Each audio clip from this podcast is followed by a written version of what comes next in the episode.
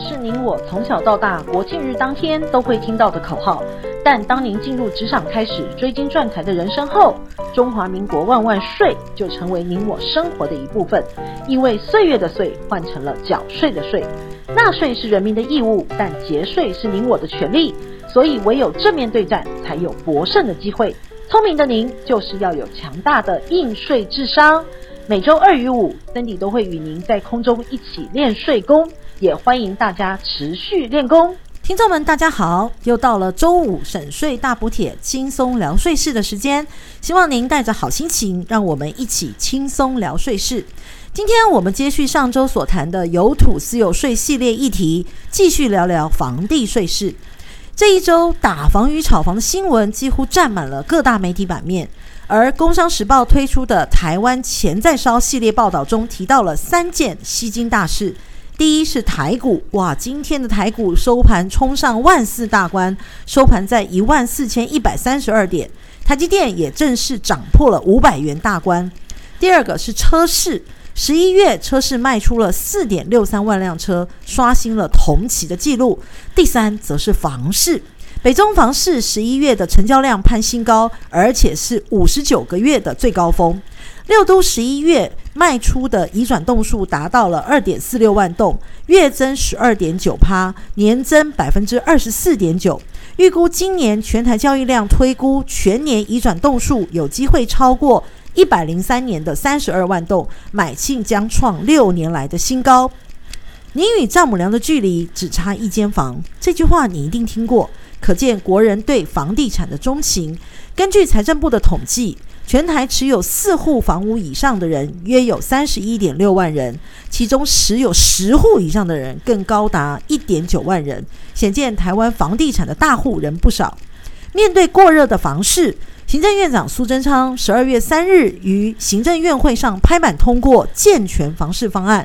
由国发会整合内政部、央行、金管会、财政部等部会。提出稽查红单交易、防逃漏税、实价登录二点零、贷款差别授信以及强化社会宅等五大政策，以稳定房地产的发展。其中查税的手段是最有力度的，打房的大戏就少不了国税局的演出力道。这次财政部所处的五区国税局，从十二月起启动了打炒房专案，针对个人不动产交易。企业规避房地交易税负，以及海外资金专法运用是否违规投入房市等三面向，全面加强查核，防止炒房。打炒房专案的内容有以下三个部分：第一项查核重点为个人不动产相关所得专案查核计划，范围涵盖了个人红单交易、预售屋买卖，以至成屋交易。不论房屋交易旧制，或者是房地合一新制案件，均会检视是否有短漏报行为，同时还顺手查一下个人是否有漏报租赁所得的情形。第二项为营利事业不动产交易专案查核计划，重点在检视公司是否有规避不动产交易税负的行为，例如明明是个人要短期交易房产，却成立公司，以公司名义买卖。借此避免个人于不动产持有两年内出售，税率最高百分之四十五的房地合一税。第三，则是针对台商回流的资金是否流向房地产的问题，国税局启动运用资金专法五趴自由运用资金追踪控管计划，了解个人或公司是否将自由运用的资金投入了非生产或营运使用的不动产，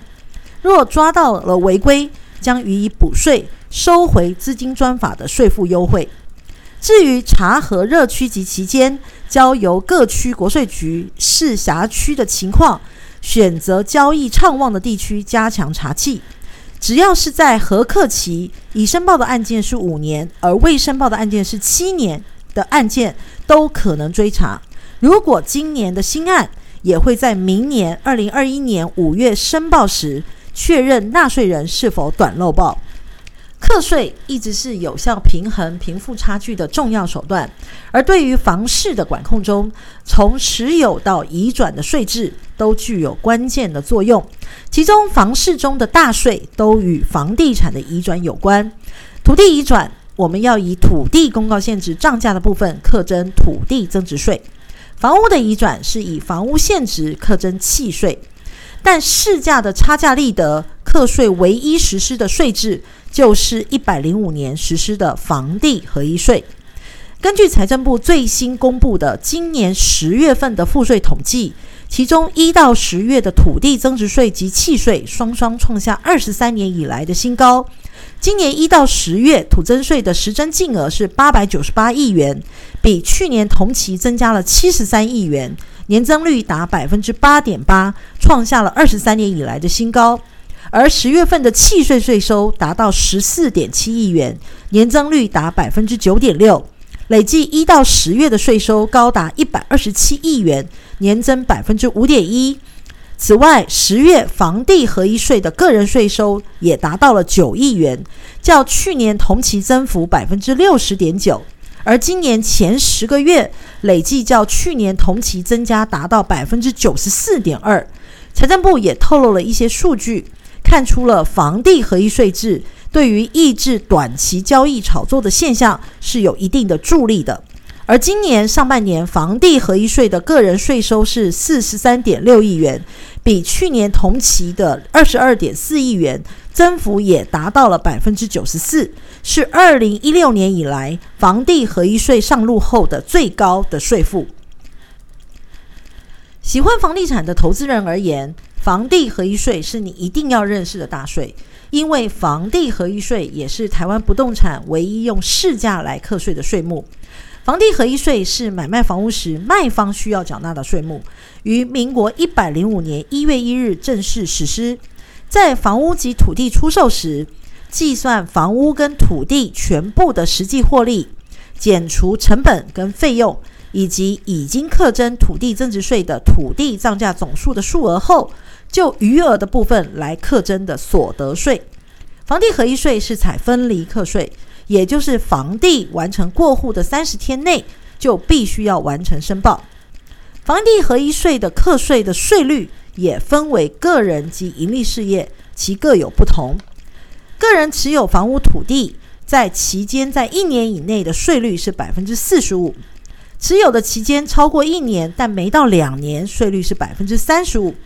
持有的期间超过两年，没有超过十年，税率是百分之二十。而持有的期间超过十年以上，税率是百分之十五。自用住宅的房地优惠课税的所得，如果超过自用房地免税额四百万元的部分，适用的优惠税率是百分之十。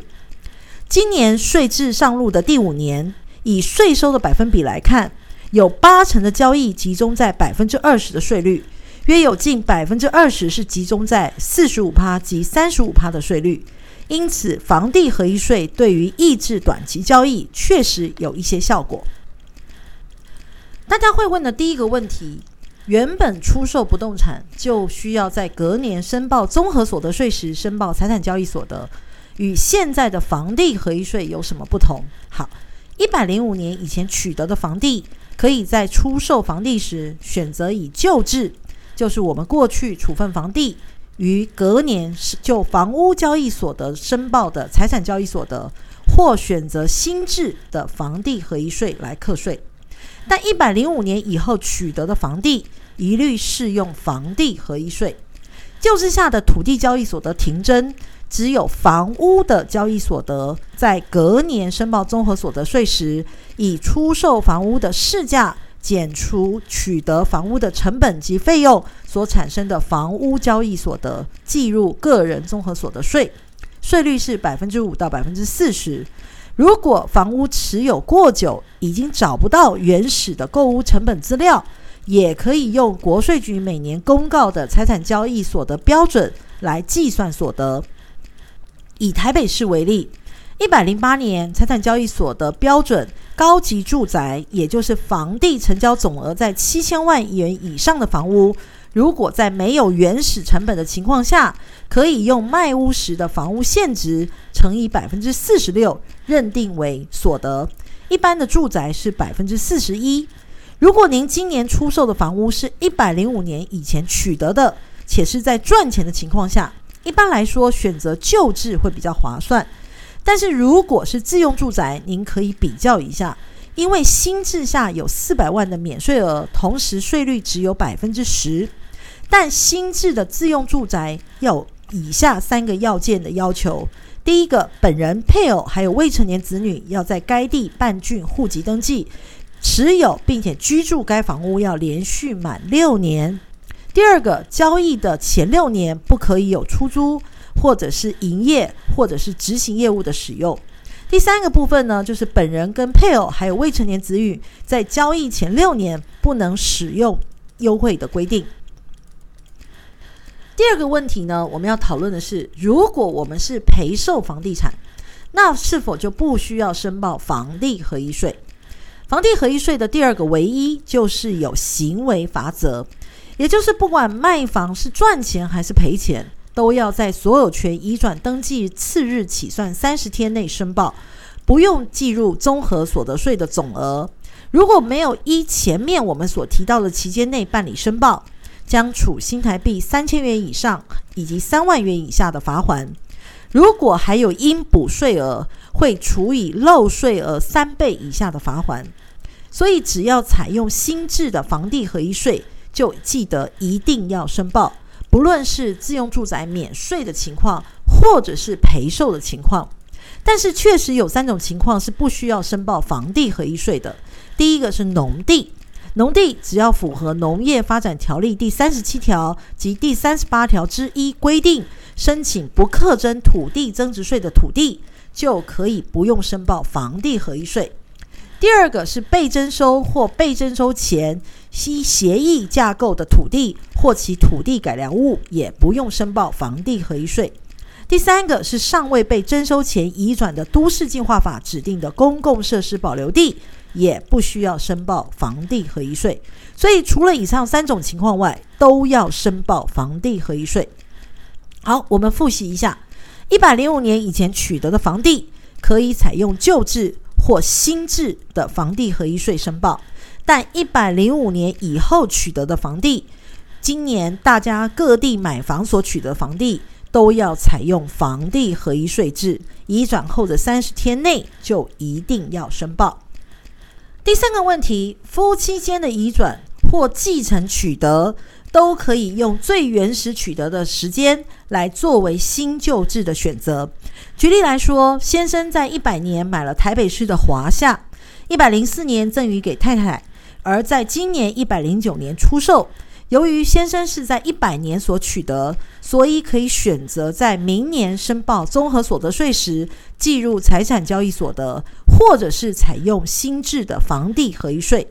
但用新制的房地合一税，就要记得在移转登记日的次日三十天内要申报房地合一税。那如果用公司来买房地产，房地合一税的税率会是如何？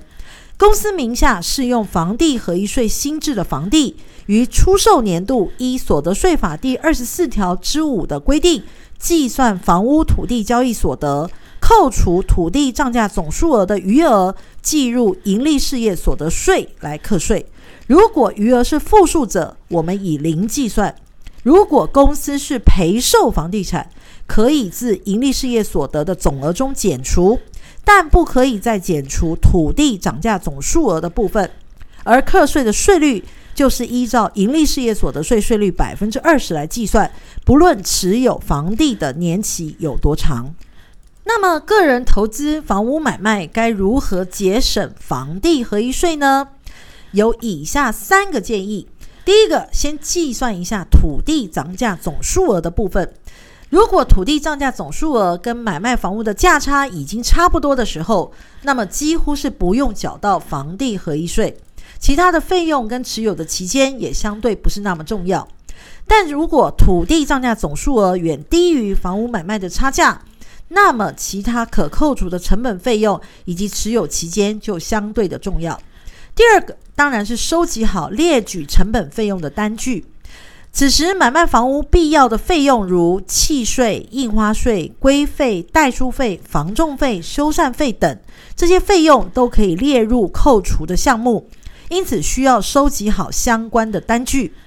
第三个，要精算划算比较持有的时间。